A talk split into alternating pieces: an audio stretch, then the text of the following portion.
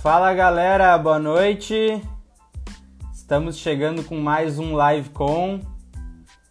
Quem tiver por aí vai vai mandando um oi, vai compartilhando a live, dá um oizinho. Pessoal chegando aí. Boa noite, boa noite. Hoje a gente vai falar com o Arthur. Vamos falar sobre marketing digital. Deixa eu ver se ele já está por aqui. E vamos entrando aí, galera. Acho que o Arthur não entrou ainda. Não. Enquanto o Arthur não entra, eu quero dizer que o vídeo sobre as lives, o vídeo que eu publiquei faz mais ou menos um mês, já tem mais de mil visualizações, mais de 100 comentários. Boa noite, Sil. Tudo bem? E eu espero que vocês estejam curtindo esse projeto, assim como eu estou curtindo fazer também. É, quero críticas, quero sugestões pelo, pelo direct, porque a ideia é sempre trazer um conteúdo legal aqui para vocês. E então eu quero, quero essa participação.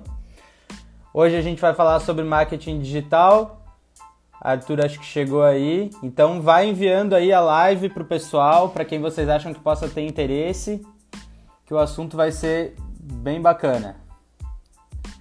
Vamos ver, cadê o seu Arthur?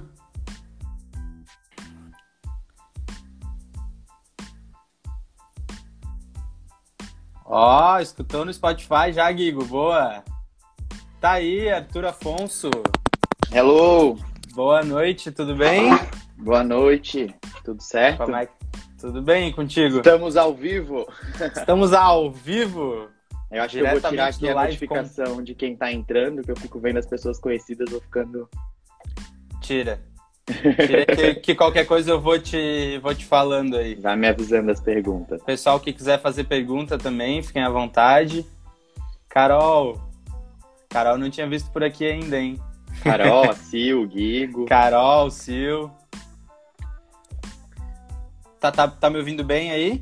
Tudo certo, para mim perfeito. Beleza. Pessoal, para quem não conhece o Arthur, Arthur é publicitário, especialista em marketing digital. Nós nos conhecemos no Grupo All quando ele me contratou. em 2018, foi, ele era gerente da equipe de marketing lá e saiu para seguir novos planos aí na carreira e Acho que tu pode começar te apresentando, Arthur. Conta um pouquinho do que, que tu está fazendo agora. Então, agora eu tô tá trancado em casa, né? Na verdade. é, mas, como o Pedro falou, eu fui muito relutante para aceitar a live. Eu nunca fui muito de botar minha cara no meu Instagram, de mostrar. Eu sempre indico muito para os meus clientes que apareçam, que sejam, que estejam, né? A gente inclusive vai falar sobre isso, de humanizar bem as redes. Mas eu não sou uma pessoa que estou sempre aparecendo por aqui, até uh, recusei alguns convites, mas a atitude do Pedro de botar cara, de criar um negócio diferente, foi o que me fez aceitar esse convite e bater um papo sobre. É, durante Legal. sete, sete anos, seis anos, sei lá, trabalhei no Grupo All e no fim dessa jornada o Pedro surgiu como um estagiário que hoje está aí comandando tudo e emplacando, inclusive, na, no jornal hoje só dando orgulho, com um projeto super legal, diferente e inovando dentro desse universo que a gente está vivendo agora, né? O, a, o tão batido novo normal, que não dá para a gente fugir dessa denoma, denominação, uhum. é, mesmo que ele já esteja mega batido. Mas, e hoje eu estou trabalhando com alguns clientes, é, fazendo consultoria, é, trabalhando com marketing digital para diversos mercados. Hoje eu trabalho com marketing médico, trabalho com indústria, trabalho com eventos. Eu vou diversificando nas áreas de acordo com a necessidade dos clientes. Legal. É, então, eu acho até que muita gente começou a, a botar a cara agora, né, durante a quarentena, nesse, nesse momento. É, não é uma coisa fácil, apesar de muita gente fazer. Eu até vi um post no Instagram esses dias de de uma pessoa falando que eu, não gostei particularmente, falando que se você não não fez uma live, ou não criou algum projeto novo, você não evoluiu nessa quarentena, e eu acho que não tem nada a ver isso. É, claro que hoje tudo está ligado à internet, então é muito importante estar aqui. É, e hoje a gente vai falar muito sobre isso, mas que, que nem todo mundo é totalmente ligado à internet. Tu acabou de dar um exemplo, trabalha com marketing digital e não tem o costume de, de aparecer e tal. É, eu acho que dentro desse mercado, muita gente quis se reinventar a todo custo, sabe? O que que tu tá fazendo, o que que tu tá criando. E também existe a possibilidade de tu entender o que está acontecendo, de tu te desenvolver em outras áreas, te desenvolver como pessoa, te entender, começar a melhorar onde tu já está, porque isso vai passar, né? A gente sabe que daqui a pouco a gente tem uma é, a vida de volta com várias uhum. adequações, né? Vários momentos não. E eu acho que tem isso muito de respeitar, sabe? É, eu participo de alguns grupos e várias pessoas deixaram tudo que eram, tudo que construíram durante toda a carreira para se aventurar em novos caminhos. Também não julgo, sabe? Mas é, quando me perguntavam, ah, o que, que tá fazendo? Eu falei, tô respeitando esse momento, eu tô querendo entender bem o que está acontecendo, eu tô querendo é, me desenvolver como pessoa e entender para onde, onde é o novo caminho, onde, é, onde, onde eu posso aplicar tudo isso, né? E não uhum. simplesmente sair fazendo por ter que fazer. Não, não tem que fazer, sabe? Tem que fazer se tu precisa é, se tu te sente confortável em fazer, né? Então acho que isso é o principal. Sim, legal.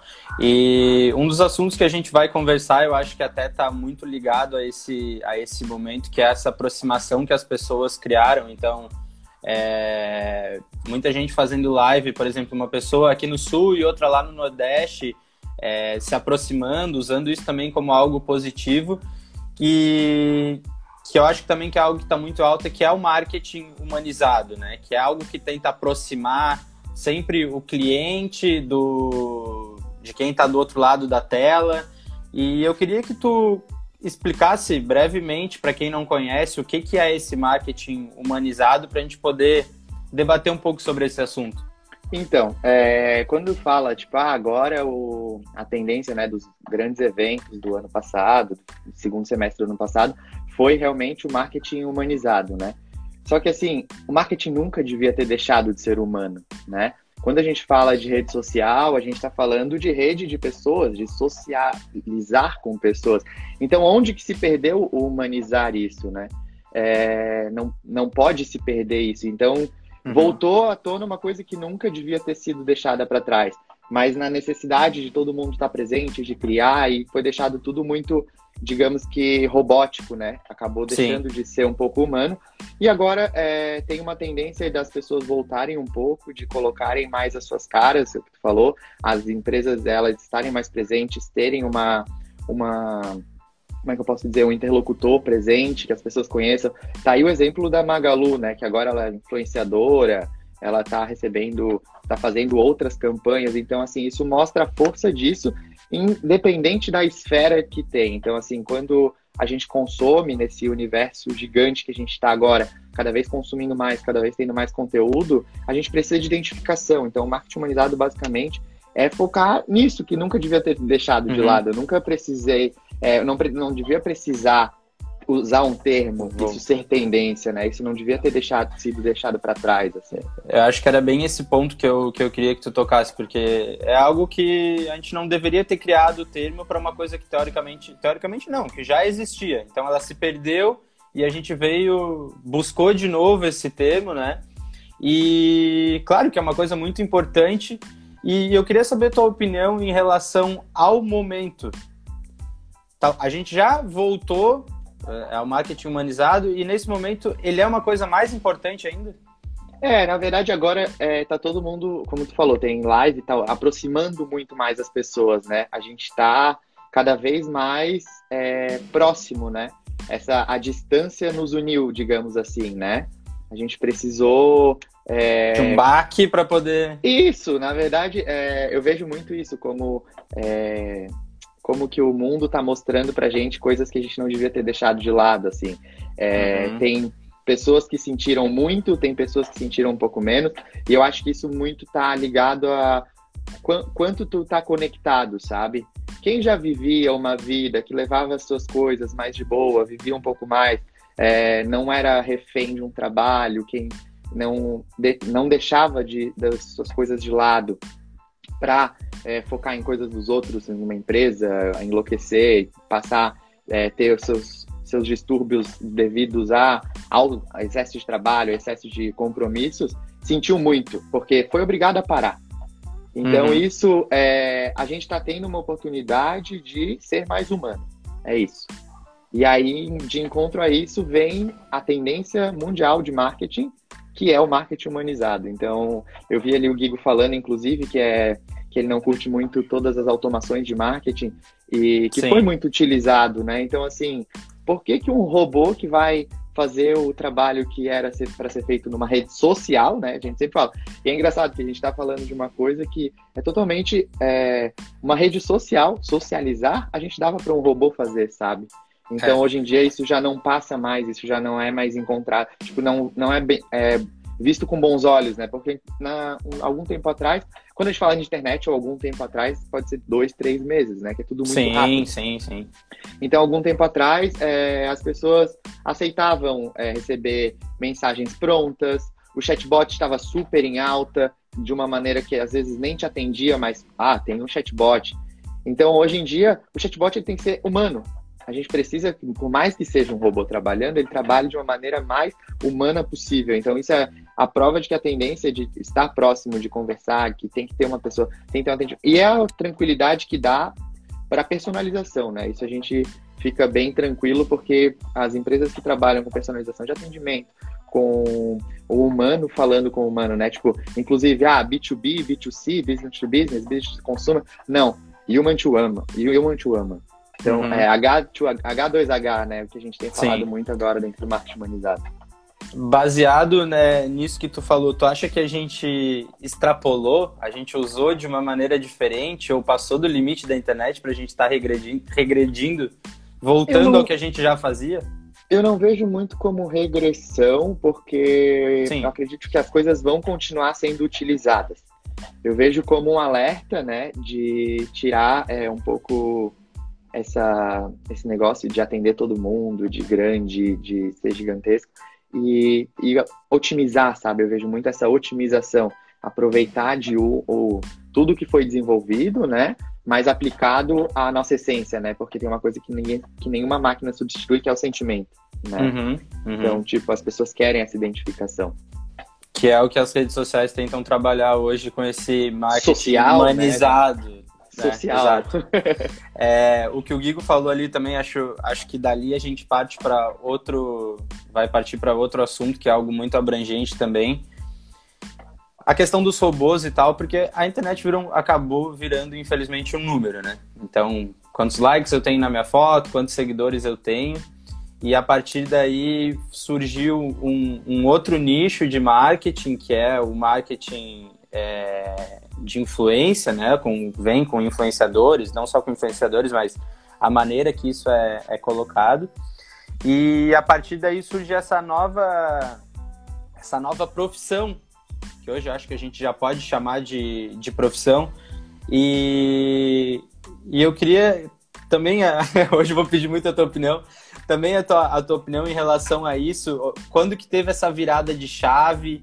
Se tem em relação a, ah, uma loja quer fazer uma propaganda e ela bota alguém falando lá. Isso é, é humanizar, né?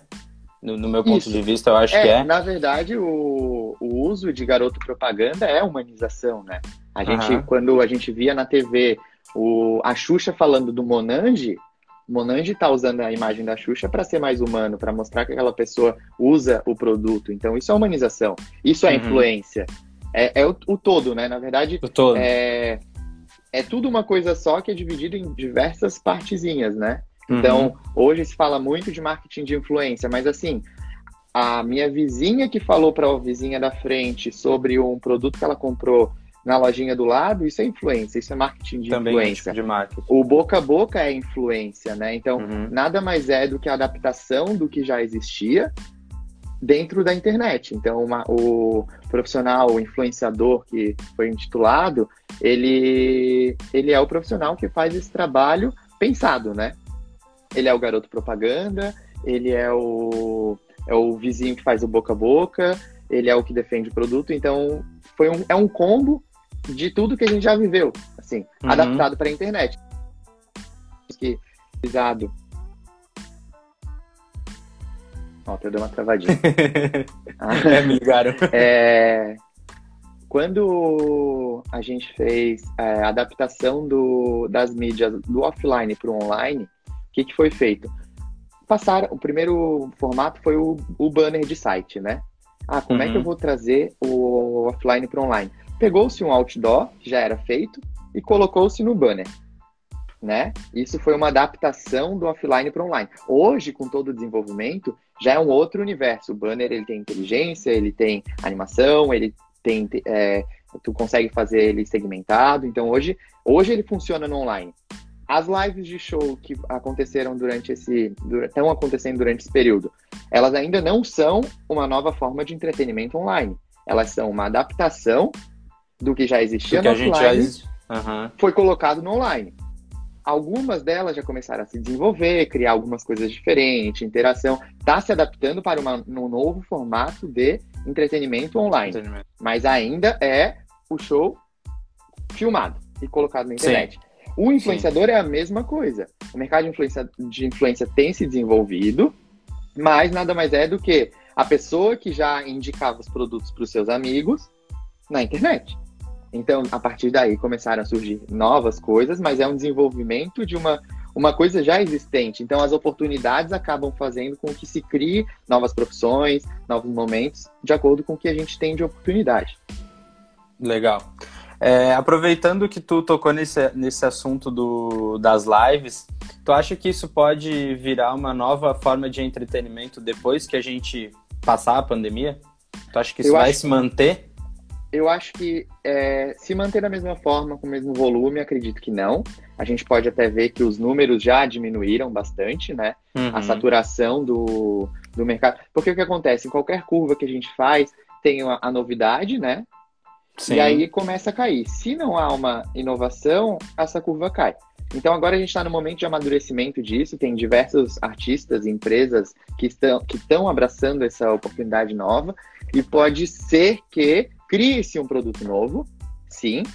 Uhum. É, e pode ser também que simplesmente tenha sido um momento. Acho que é, alguns artistas vão se adaptar muito. É, era um assunto já que antes mesmo da pandemia, é, o Levi, que é, que é meu amigo, trabalhava com ele, da banda Jamil, ele falava muito que, tipo, daqui a pouco, daqui a uns anos, as pessoas vão fazer show das suas casas, os artistas não vão nem ser vistos. Então, assim, era uma coisa que já era falada, tipo, já existe público para isso? Existe. Eu tô super curtindo ficar em casa, bebendo, assistindo aqui mesmo, sem uhum. ter todos os perrengues, mas também sinto falta da experiência ao vivo, que eu acho que nada substitui. É, então, acho que é uma adaptação. Pode ser que tenham artistas que saiam na frente criando produtos nesse nesse estilo é, para atender de uma. Acredito que dessa forma que existe hoje não vai continuar. Acredito uhum. que é assim uma adaptação, amadurecimento do mercado e oportunidade para que continuem tendo algumas opções de entretenimento online. Uma saudade do perrengue ao vivo. Do perrengue ao vivo. Acho que todo mundo tá até Todo mundo. Né? Até quem não tava saindo, acho que tá com saudade de balada. É verdade. E a gente puxando isso é, a questão de, de ser uma nova maneira, algo que vai durar ou não vai durar. Essa questão dos, dos ainda mantendo no assunto dos, dos influenciadores. A Sil não tá. não tá é, tu acha que essa profissão ela pode ter um, um, tempo ou é uma nova maneira que com certeza vai ficar no, no mercado? Ser um influenciador?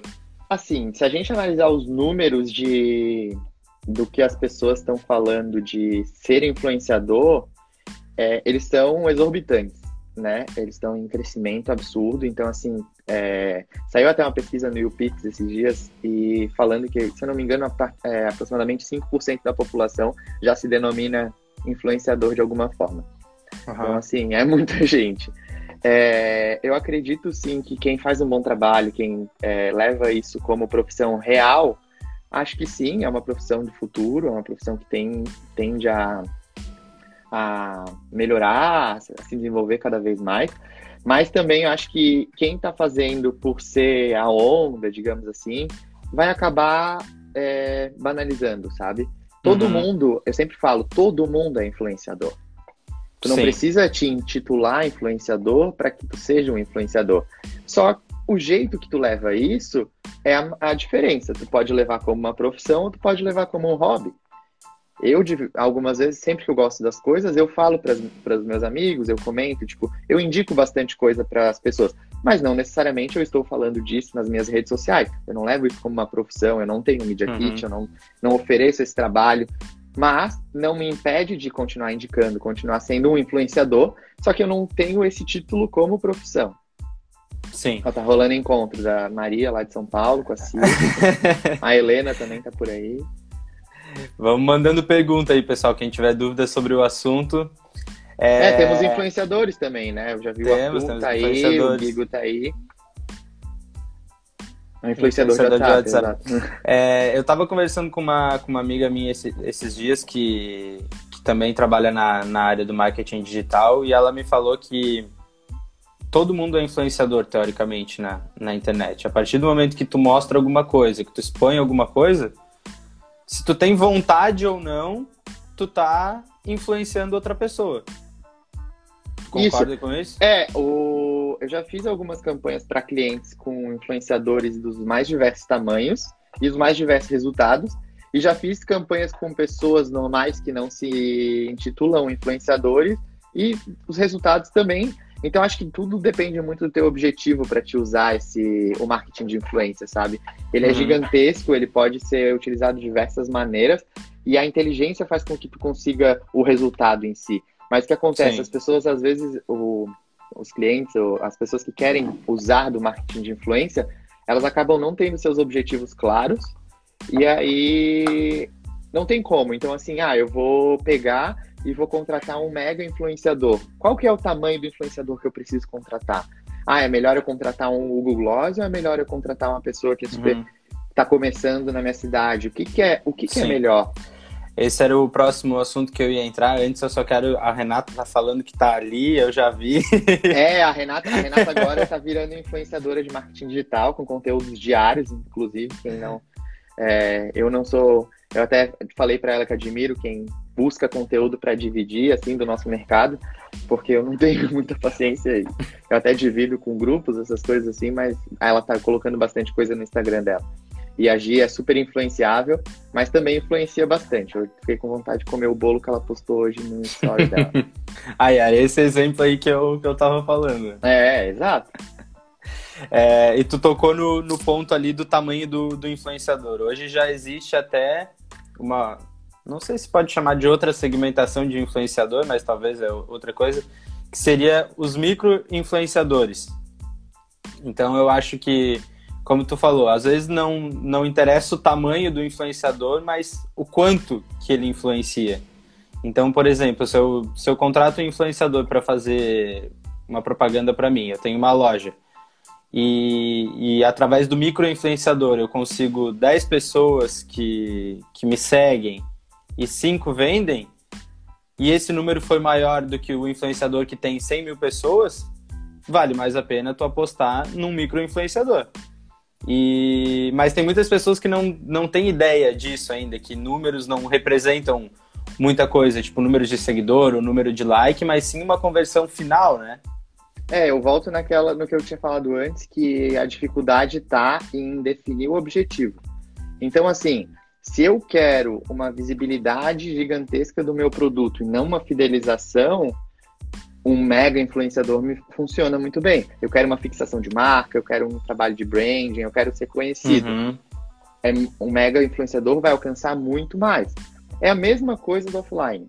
O mega influenciador é anunciar na Globo, o micro influenciador é tu sair casa, de casa em casa conversando. Então, é, o objetivo, é, a Vivian está falando que depende muito do objetivo. Então, assim, as pessoas às vezes não calculam nem o retorno sobre o investimento. Ó, oh, a Sil falando que eu tô segurando, eu tô Tem bastante gente falando aqui, aí, vamos ver. A Vivian, tu já leu? a gente tá de olho aqui, né, Sil? É, meninos, cá entre nós que muita gente quer influenciar, mas não tem conteúdo nenhum. Exatamente, eu acho que nesse caso são pessoas que querem surfar a onda, né? Exato, o meu, é o que eu falei ali. De vista. Que, que é, todo mundo é influenciador. Depende de quem se desenvolve nisso e quem não. Mas assim, uhum. sempre tem. Ó, o barulho é o caminhão do lixo passando aqui. Vida real. É, sempre Tudo tem a, a, audiência, né? A audiência tá sempre. Se tem gente para dar audiência para uma pessoa que não tem conteúdo, a culpa não é só de quem não tem conteúdo, a culpa é da audiência, entendeu? Então. Da pessoa que está consumindo. Que está consumindo. Então, assim, é, eu acho que a definição do objetivo dentro de uma campanha é a principal. Então, assim, uhum. muita gente já está pensando se vai contratar um mega, um micro, um nano e não sabe nem o que quer com isso. Uhum. Tá preocupado com o dinheiro que vai gastar. Com o número, com o dinheiro. Com o número, com... o que, que vai crescer, mas não sabe nem o, tipo, o, que, o que, que isso vai trazer. Uhum. Essa é a principal. Então, assim, com, com os meus clientes, a gente perde muito tempo definindo o objetivo. Porque muito mais do que é, eu pegar e bater em vários, é, digamos, posts semanais ou fazer uma campanha de X meses com o influenciador, o que, que eu quero com isso? Né? Então a gente volta para, tipo, o objetivo é muito mais importante. O Guigo falou aqui que, que não condiz com as competências do influenciador. É. Exato, e acertar quem é, né? Não é, adianta eu, eu querer. Que... Tem que ter o fit com a marca, ele tem que tá, ele tá, tem que falar o que o público quer ouvir, ele tem. Porque senão não adianta.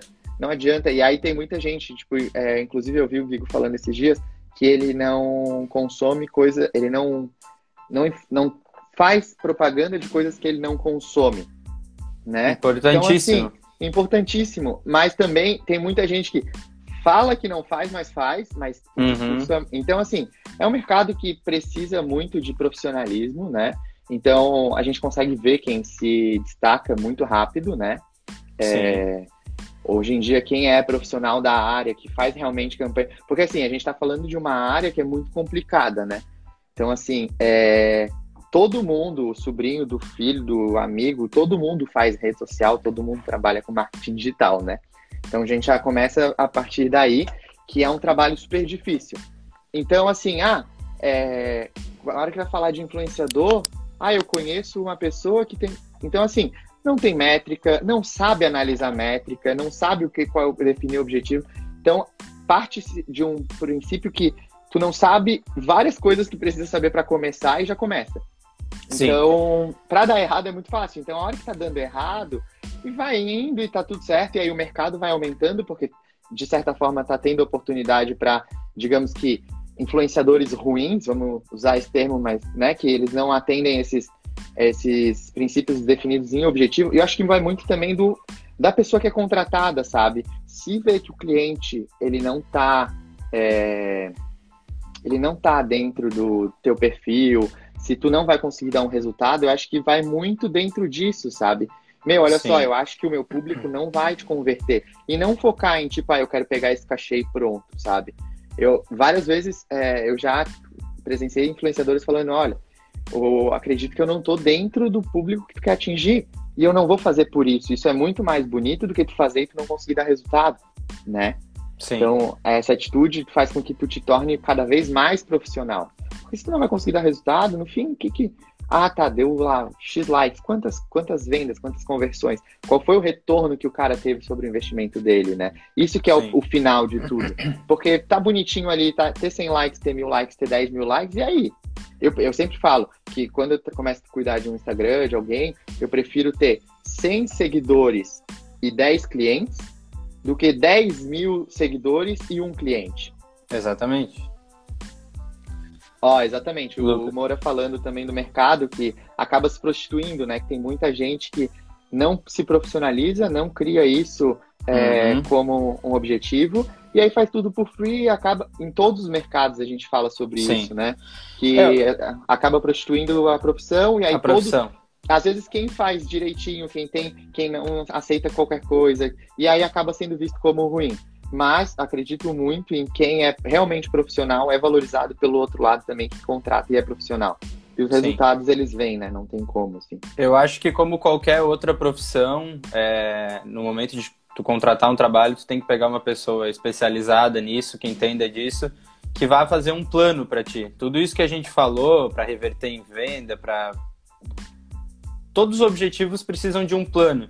E um plano de marketing ele tem que ser muito bem analisado para ver quem é que é teu público, qual é que é teu objetivo, o que que tu precisa vender. E, e a partir daí tu começa a traçar metas. Pode dar um exemplo para a gente, por exemplo, hoje, o que, que tem num, num plano básico de, de marketing? Quais são os pontos e objetivos? É bem o que tu falou, assim, é definição de persona, né? Uhum. Definição de objetivos, os objetivos de marketing, os objetivos de comunicação, que é os objetivos numéricos, né? De, tipo, digamos, venda de produto, essas coisas. E os objetivos de comunicação, que basicamente volta para a parte de branding ali, né? Imagem, essas coisas assim. Então, é basicamente isso. Aí, a partir daí, a gente começa a definir quais são os canais que eles vão estar tá, é, e qual que é o plano tático dentro de cada um. Aí a gente cai nas, na coisa de redes sociais. Então, assim, ah, eu preciso estar tá em todas, mas peraí, aí tu volta lá. Quem é meu público? Uhum. Quem é meu uhum. público principal? Ah, mas eu, eu sou para todo mundo. Não. A gente precisa ter definição bem de, uma definição bem complexa de persona para que qualquer decisão que a gente tome de campanha, ela esteja aliada a essa persona. Porque às vezes, Sim. tipo, sempre tem, quem quer atingir todo mundo acaba não atingindo ninguém. Então, a partir do momento que eu vou definir em que canal eu vou estar, com qual frequência eu vou estar, com qual tipo de comunicação eu vou estar, é um vídeo, é um GIF, é uma foto, é um, um texto, como é que eu vou escrever esse texto, tudo isso ele tem que estar alinhado com as etapas iniciais, né? Que é a definição da persona, a definição do objetivo. Se não está aliado com isso, não adianta. Por que, que eu vou estar num TikTok ou num Twitter se o meu público ele tá, não está nessas redes, sabe? Sim. Então é muito o alinhamento desse todo, né? Tipo, e aí é um, é um caminhozinho, definição do, do objetivo, da persona, os, as ações táticas, os, os canais que vão estar, basicamente isso que tu tinha falado ali. Sim, legal. É, eu até estava dando uma olhada hoje, obviamente uma coisa que eu já conhecia, nunca trabalhei, mas estava olhando por curiosidade que existem até plataformas já de, de influência digital. Então, se uma empresa ela quer contratar alguém, ela pode ir nessa plataforma e lá vai, vai ter tipo um mailing e, e o, o influenciador também ele pode se, se cadastrar ali, óbvio, para a pessoa ver. E eu acho que isso mostra o quanto é correto o que a gente falou de, de ser uma, uma profissão, né? E Isso. Profissão é, do presente e do futuro. É, existem já os intermediários, né? É, dessas contratações, mas é, basicamente é uma agência, né? Uhum. É como se, se a gente é, trouxer para um universo mais próximo da gente, que a gente já está mais habituado. Então, assim, hoje, se eu preciso fazer umas fotos de uma marca, eu preciso de um modelo para ser a pessoa, eu vou numa agência de modelos e eu contrato. Então, existem as agências de influenciadores que elas fazem esse intermédio. E o bom dessas agências, dessas pessoas que se é, posicionam nesse meio, assim, para ser o intermediário, é que elas fazem, elas aplicam talvez a inteligência que o cliente não tenha para fazer esse entendimento de planejamento. Então, uhum. assim, é, às vezes o cliente ele quer contratar um influenciador, mas ele não sabe qual é o objetivo dele claro. Então essas agências elas conseguem ajudar na definição desses objetivos do cliente para conseguir ter um resultado melhor, porque tendo um resultado melhor, elas conseguem vender mais os influenciadores, elas conseguem ter resultados para continuar fomentando. Mas também é uma coisa que está no começo, tem muito problema. Tem agência que está lá só fazendo tipo o match, não está nem aí para tanto para o influenciador quanto para o para o cliente que está contratando, ele simplesmente faz o contato e depois larga. Então, assim, é um mercado que é novo, ele tem suas, suas partes boas, tem suas partes ruins, tem essas partes que estão em desenvolvimento. E as agências entram bem nisso também. Ó, o Gigo falando, eu vi ele falando de uma das plataformas, ele teve um problema. E é isso, assim, igual, igual todos os intermediários que a gente conhece, imobiliárias, sites de reservas, Sim. agências de viagens, é um intermédio, Sim. né? Então, vai muito de profissional. Eu achei muito interessante o ponto que tu tocou de estar presente em redes, em, ou seja no mínimo, seja no, no máximo. Hoje existe um filtro disso é, para o objetivo que eu tenho. Eu não preciso estar em todas ou é bom eu estar na, no maior número de redes possíveis? Tu tem que estar no número de redes que tu te sentir confortável de criar um conteúdo relevante para estar ali estar por estar nunca é necessário. Tipo, não precisa, a gente não precisa É, ah, eu tenho, por exemplo, agora tem bombado o TikTok. Eu tenho que estar no TikTok, mas eu não tenho nada a ver com conteúdo que se cria no TikTok, minha empresa não tem nada a ver com isso. Tipo, por que, que eu vou estar lá, sabe? É, uhum. Eu vou ter uma assiduidade de conteúdo para criar relevância para mim lá dentro? Sim. Se não tiver, não tem por que estar. Tá. Então, assim, é, esse número não existe, é, vai muito dentro também do nosso planejamento, né, de definição de que, que qual rede eu vou estar, tá, onde eu vou atuar, como eu vou atuar, sabe? É, uhum. Então, é muito isso, assim, não tem. E, e aí a gente volta para o início do. Pro início lá do nosso planejamento de marketing, que é as definições, né? Uhum. E, essa, e com certeza, se tiver uma definição boa de persona, tu já consegue eliminar, eliminar diversas redes que às vezes tu não precisa estar porque a tua persona não tá lá. Uhum. Né? Então, uhum. tipo, e aí uma coisa vai respondendo a outra desde que tu tem uma base. Uhum. E isso significa que pode ser rede que tem pessoas de uma idade que não me interessam, enfim, só para ficar mais, mais claro. Idade que não interessa, é, comportamentos que não interessam. Às vezes as pessoas estão em uma rede social simplesmente para desopilar, não é o momento de consumo. Se uhum. a minha uhum. marca ela não é daquele momento, ela não deve interromper o, o momento que a pessoa tá ali, né? Então, assim, é, eu quando eu tô dando um seguir em alguém, quando eu tô dando um like em uma página, quando eu tô é, assistindo as coisas de uma marca, de qualquer, de qualquer pessoa, até na nossa pessoal, se não faz parte do que eu comunico, vai ser uma interrupção. É uma propaganda, entendeu? Uhum. Então, tu tem que ter o fit com a rede que tu tá, com a comunidade que tu tá querendo atingir. Então, se não tiver esse fit, não adianta. Vai ser visto como propaganda. Agora a gente não precisa mais disso, mas até um tempo atrás a gente assistiu o filme dividindo várias vezes, sabe? Toda vez que aparecia a propaganda, o que que era? Interrupção. Interrupção não é saudável, interrupção não é gostoso. A gente não tem vontade de ser interrompido. Sim. Então é... tu imagina, tu tá às vezes no TikTok para ver besterol, ver meme, ver meme. Tipo, tá no Twitter só pra ver meme. Aí pra aparece descontrair. uma marca pra ver uma, uma marca vendendo. Uhum. Tipo, cara, o que tá fazendo aqui? Não é meu momento, uhum. não vou consumir. E pelo contrário, tu ainda ganha um certo ranço daquilo, ranço, sabe? Sim, tipo, sim. Tu pega um ponto negativo. O que era para criar uma coisa legal, que diferente de várias outras. Às vezes, sei lá, tá em uma rede social de relacionamento e surge uma empresa que fala daquilo dentro da rede. Aquilo ali pode ser que tu não consuma diretamente, mas tu cria o, a ideia do o, o match de branding, né, que a gente fala. Tu cria o, começa a criar os defensores da, da tua própria marca. Pô, foi legal, não me interrompeu, sabe? Uhum. Faz com que tu navegue, né? Sim. É, já que a gente está falando de, de atualidade, de tudo que está tá em alta, hoje à tarde a gente conversou brevemente sobre o, o Reels, uma uma nova ferramenta que o Instagram criou, que entrou no, acho que Brasil, Estados Unidos e China, se eu não me engano, né, hoje, que vem para bater de frente com o, com o TikTok. E, eu já vi muita gente usando é, hoje, durante o dia. Teve a. O Gigo teve um problema ali que ele até citou, que de manhã não funcionou no feed, à tarde funcionou.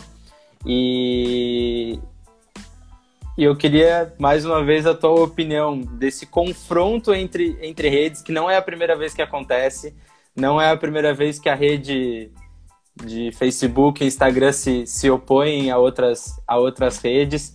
Tu acha saudável isso? Isso tem que acontecer? Então, tio Mark nunca tá de brincadeira, né? A gente.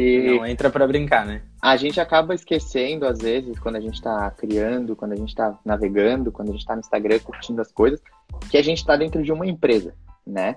E uma empresa, a visão dela final é de lucro. Ela não quer ser legal, tu não tem um Instagram para te divertir. Uhum. Né? Ele não tá lá mantendo, ah, porque eu sou legalzão e eu vou deixar a galera se divertir. É uma empresa. E a empresa, Sim. ela precisa criar coisas novas, ela precisa se adequar ao momento e ela vai lutar contra os concorrentes dela.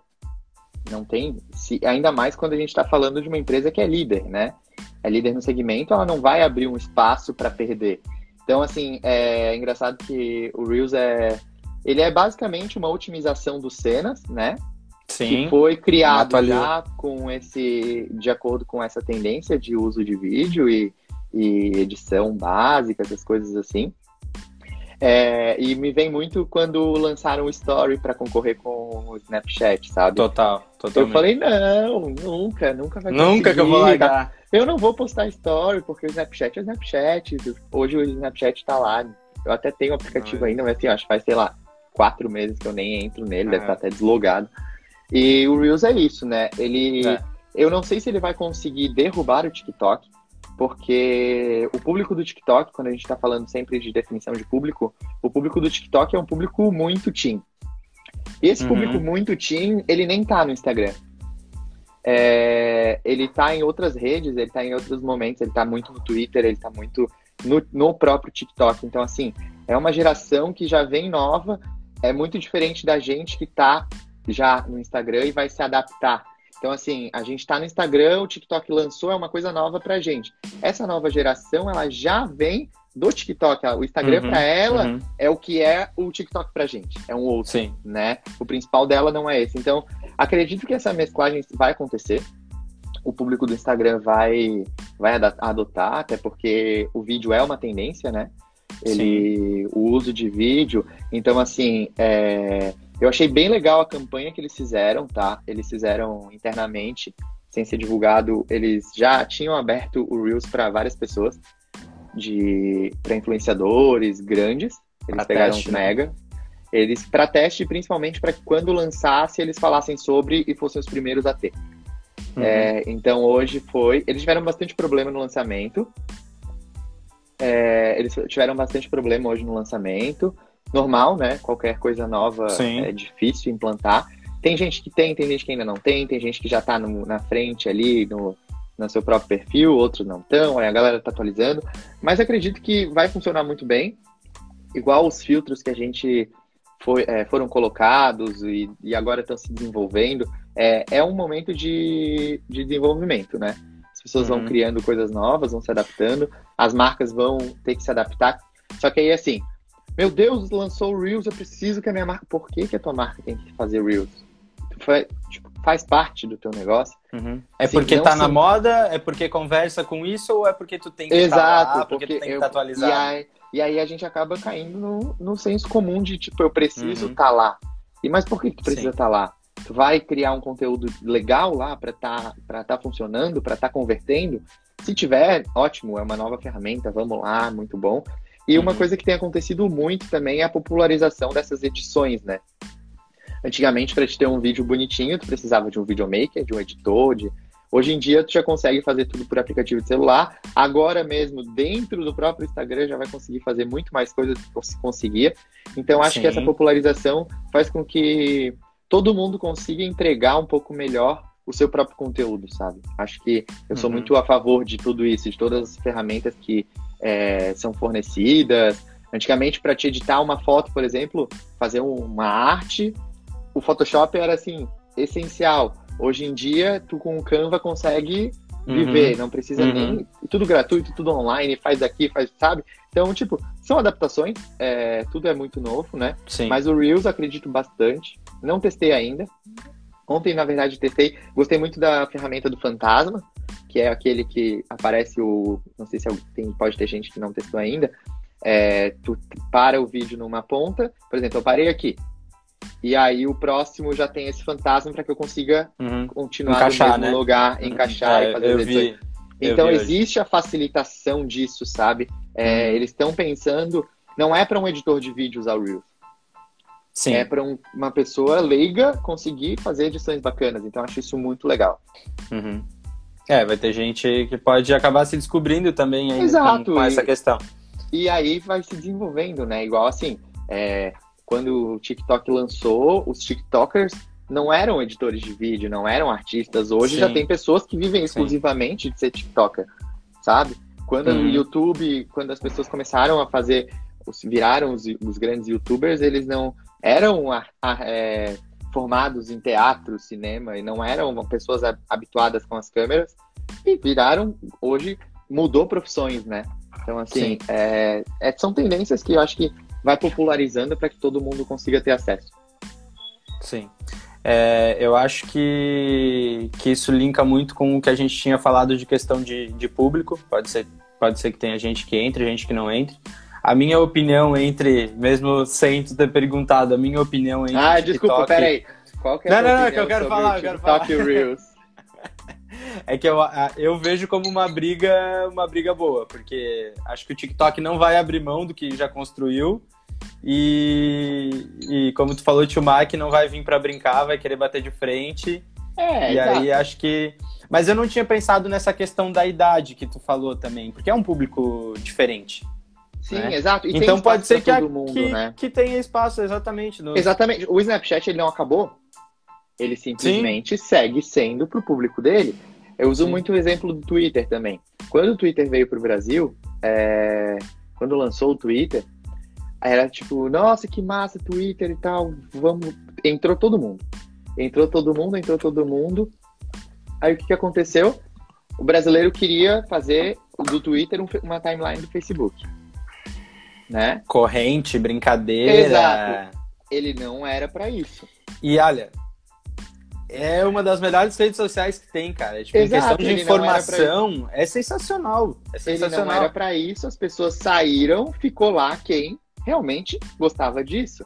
Uhum. Hoje já entrou uma nova geração no Twitter, mas ele segue sendo o que ele era desde o início. Ele não houve essa adaptação para manter as pessoas ali. Isso uhum. faz muito parte da verdade. O Snapchat não conseguiu segurar, né? Por causa do Instagram ser muito maior e tal, mas ele continua tendo o público dele. E assim, se a gente for listar, tem zilhões de redes sociais que às vezes a gente nem conhece e tem lá seu público.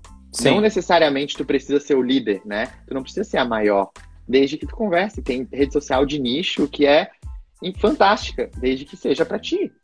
E é isso, sabe? É, uhum. Talvez o TikTok ganhe, é, perca um pouco de espaço pro, pro Reels, mas o esse pouco que ele vai perder, talvez ele não seja as pessoas que deviam estar tá lá. E quem estiver uhum. lá vai continuar fomentando a rede dentro daquilo talvez hum. perca de virar o líder, não sei se tinha esse objetivo de derrubar, sabe? Uhum. Isso sim. Nossa, tá tendo chuva de coração, tô gostando. é, mas é, eu acho que cada uma cumpre seu papel. Eu acho que é basicamente esse momento de ir encaixando, sabe? Porque sim. quem não tá naquilo, quem não gosta do Twitter, quem não gosta do TikTok, quem não gosta do Facebook, não, não vai ficar lá vai lá, quando é modinha e sai. Então, assim, Sim. é essa dificuldade de manter, né? Sim. E aí o tio Mark, por ser líder, pega todo mundo e tá mantendo, né? Ele tem que estar tá sempre criando. E tu acha que uma rede social ela tem o seu o seu tempo útil? Ah, difícil essa pergunta. É... Mas a gente pode voltar naquele gráfico que eu falei, né? Tem a novidade, começa a cair, se não é criado nada novo para manter, ela pode morrer sim. É, uhum. Eu acho que quando se cria alguma coisa que chega nesse, nesse âmbito tão grande de virar é, famoso, digamos assim, que, que tenha bastante uso, dificilmente ela morre rápido, né? Porque a adaptação dela é feita muito. Eles, as pessoas que estão estudando, que estão criando ali, elas acabam se desenvolvendo para não deixar isso cair. Uhum. Mas é, é muito relativo, porque o nosso comportamento muda, né? Então, o nosso comportamento muda e às vezes não é a rede social a, que deixou de. Ela sempre foi aquilo ali. Eu é que não me Sim. encaixo mais nela. Então, é muito difícil dizer se ela tem Sim. uma vida útil. Ela pode ser super válida para o momento que a gente está vivendo, mas daqui a pouco ela pode não ser mais válida. Então, uhum. assim, é uma série de fatores que incidem, incidem nesse nesse, nessa resposta, né? De ter uma vida útil ou não. Uhum. Dificilmente vai acontecer o que aconteceu com o Orkut, sabe? Hoje em dia, é, porque até... o Orkut parou de se, de se atualizar simplesmente e Sim. acreditou naquilo. Todas Sim. as outras elas estão se adaptando, não tem como, assim. É, o que, que tu acha? Foi, foi bem, foi bem esclarecedor, bem esclarecedor, porque tu me, tu me fez pensar que eu fiz a pergunta porque eu tinha uma certa tendência a achar que as redes sociais têm uma vida útil. Mas se a gente parar para pensar, realmente não é que elas acabaram, né? É, claro, elas estão algumas muito, muito entraram em baixa, mas ainda tem, tem seu público. Por exemplo, é, o Snapchat ainda existe, o Facebook eu acho que caiu muito, mas ainda existe.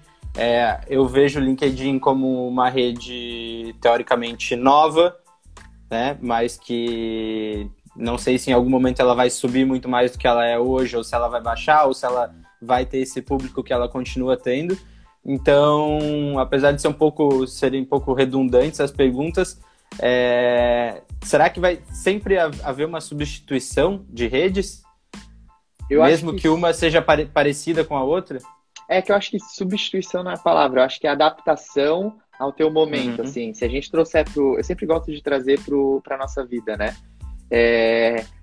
Por exemplo, frequentar a balada todo fim de semana ter os amigos XYZ, beber todos os fins de semana, é, fazer exercício físico, tudo são momentos da tua vida que tu se adapta ou não. E a uhum. grande massa também tem essas mudanças de comportamento que se adaptam ou não a uma rede social. Então, assim, é, o LinkedIn. O LinkedIn é uma rede super. É... O LinkedIn é uma rede super segmentada, né? Pode ser que agora ela seja no... tu considere ela nova porque é o momento que tu tá vivendo de estar nela. Uhum. Mas é uma rede que já existe há muito tempo e sempre cumpriu o papel dela dentro do, do que ela se propõe. Ela não vai virar um Facebook. Ela não é, não é esse o intuito. O Twitter. Ah, o Twitter, quando eu comecei, era tipo bem sobre notícia e dia a dia. Hoje eu já leio muito mais que eu escrevo. Então, assim, é adaptação. Eu acho que é, não é substituição. É o teu momento de vida que tu começa a olhar mais uma coisa ou outra, sabe? Sim. É igual a gente diz, ah, ontem eu era jovem e hoje eu tô aqui limpando a casa e feliz porque a pia tá ali. Sabe? Essa adaptação da São nossa fases vida, diferentes. São da... fases diferentes que tu te encaixa mais. Massa, Às vezes. O, o Facebook, por exemplo. O Facebook mudou, deixa... ah, hoje ele não é tão forte. Ele não é tão forte para quem? Uhum. Para qual o objetivo? Ah, eu não entro mais tanto no Facebook. Beleza, mas se a gente quer fazer uma campanha para um público é, C, de classe C, com alto alcance, né, numa região que, é, que não é tão desenvolvida quanto, quanto Floripa, é, que tem uma grande massa, o Facebook é incrível. Ele tem um alcance gigantesco. Eu tenho uhum. um cliente que, basicamente, a maioria das vendas dele para a região norte e nordeste são pelo Facebook. O Instagram fica com o sul e sudeste e o resto do Brasil lá para cima todo Muito no Facebook. Legal. Então assim, é, qual que é o objetivo e onde que tá, né? O que que tem uhum. fit? Então uhum. assim, ah, pode ser que daqui a alguns anos as pessoas que hoje estão no Facebook estejam no Instagram, que elas vão se descobrindo, né? Elas vão, vão passar de fase. Elas vão passando de fase, exatamente. Tu vai uhum. te, te desenvolvendo e vai navegando por onde tu te sente mais confortável. Isso responde à pergunta, o Wilson tinha pedido para eu te perguntar se ainda valeria patrocinar anúncios de feed de Facebook.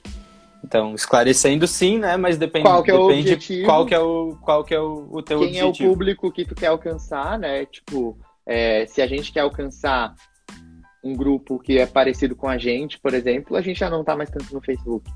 Uhum. Talvez no Instagram seja mais válido, mas é, tem muita análise disso, né? Se a gente Sim. não sabe com quem que a gente quer falar, a gente não, não vai falar com ninguém. Tu acha que esse momento que a gente está passando afetou o, o, alcance de vendas, de alcances pelo Instagram ou até outras redes sociais? Cara, eu não tenho números para definir assim diretamente, sabe? É, uhum. não, Mas talvez até um exemplo pessoal teu. Não foi uma pesquisa que eu fiz. É, o número de conteúdo aumentou absurdamente né? Tá todo uhum. mundo gerando conteúdo. Ou seja, tá tem todo... mais gente, menos tem entrega, mais... né? As pessoas são as mesmas, elas estão uhum. dedicando um pouco mais de tempo, né? Tem muito mais conteúdo, então a disputa ela tá muito maior. Automaticamente isso faz com que o teu alcance diminua. Sim. Desde que ele não seja relevante. Então, assim, é, os robôs, né? O algoritmo, ele tá sempre buscando os conteúdos mais relevantes. Se o teu conteúdo não é relevante, ele já fica para trás. Uhum. Certo?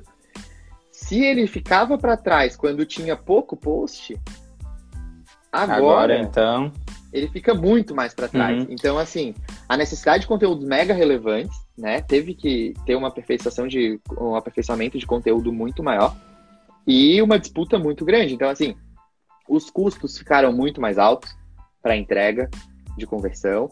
É, a disputa, o orgânico diminuiu muito, naturalmente. Sim, sim. Mas é uma luta que, tipo, é, tem mais gente, as pessoas estão com mais tempo. Então acaba que, no fim, se pegar ali, fica quase empatado, assim.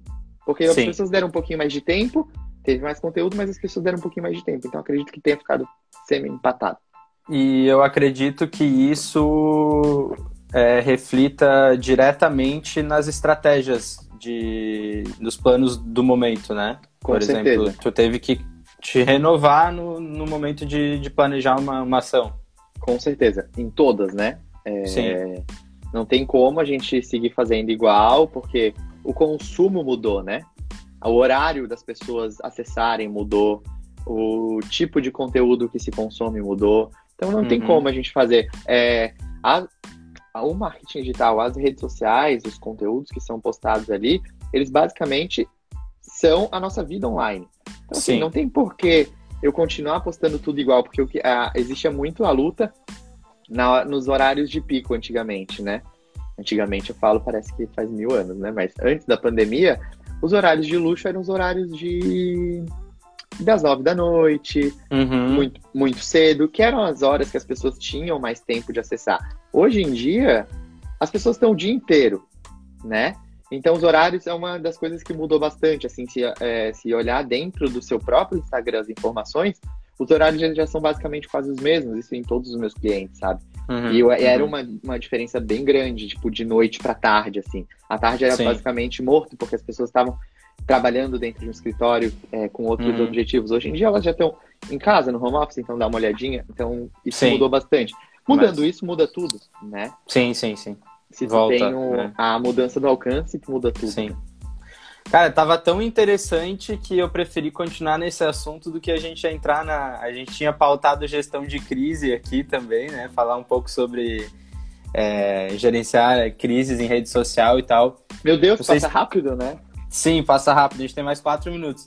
É, não sei se tem alguma coisa que tu acha interessante já deixar claro aqui pro. Deixar claro não, mas é, pincelar para o pessoal em questão de gerenciamento de crise, talvez até o momento, acredito que algumas empresas tenham é, sofrido com algumas coisas, né?